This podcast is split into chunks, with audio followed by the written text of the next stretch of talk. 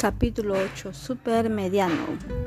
Algunas semanas después de la epidemia de preguntas extravagantes, la maestra llega muy sonriente al salón. Son los ensayos revisados. Todos pidieron cosas muy interesantes, pero quisiera que Alejandro pasara al frente para compartir su tarea. Es la primera vez que Alex recibe este gran honor. Ahora le piden que lea en voz alta frente al grupo.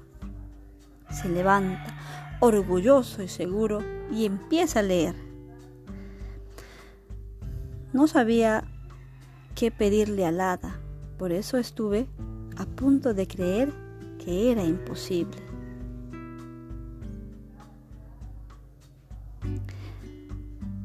Era imposible saberlo.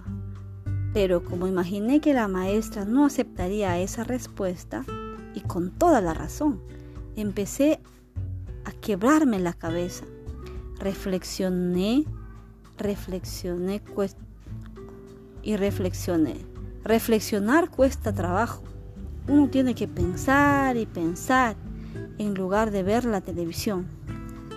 Pasé un buen rato meditando sobre qué podía pedirle al hada Incluso lo pensaba antes de dormir.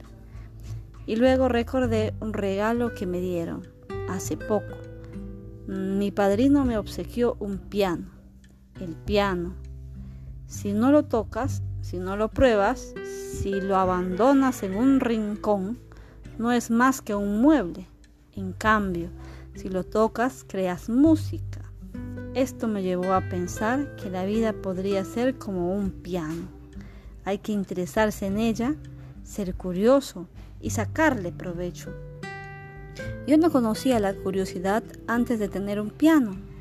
Tal vez se pregunten a qué me refiero con curiosidad. Tomaré como ejemplo un libro. Un libro es un montón de hojas llenas de palabras y frases, pero que no tienen sentido si no las desciframos.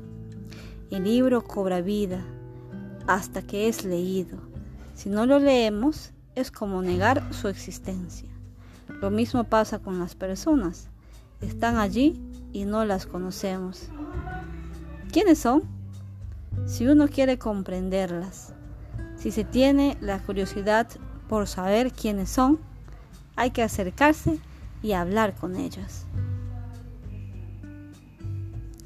Estoy seguro de que si cada uno contáramos algo sobre nosotros, terminaríamos asombrados. Por eso, creo que no hay que tener miedo a lo nuevo. Es bueno explorar y maravillarnos, pues así podemos descubrir cómo funciona el mundo que habitamos. Luego de reflexionarlo mucho, me di cuenta de que lo mejor que podría pedirle al hada sería la capacidad de ver más allá de las apariencias de, imaginar y vencer mis inseguridades. Cuando Alex termina de leer, todos lo aplauden. Gracias, nos vemos mañana.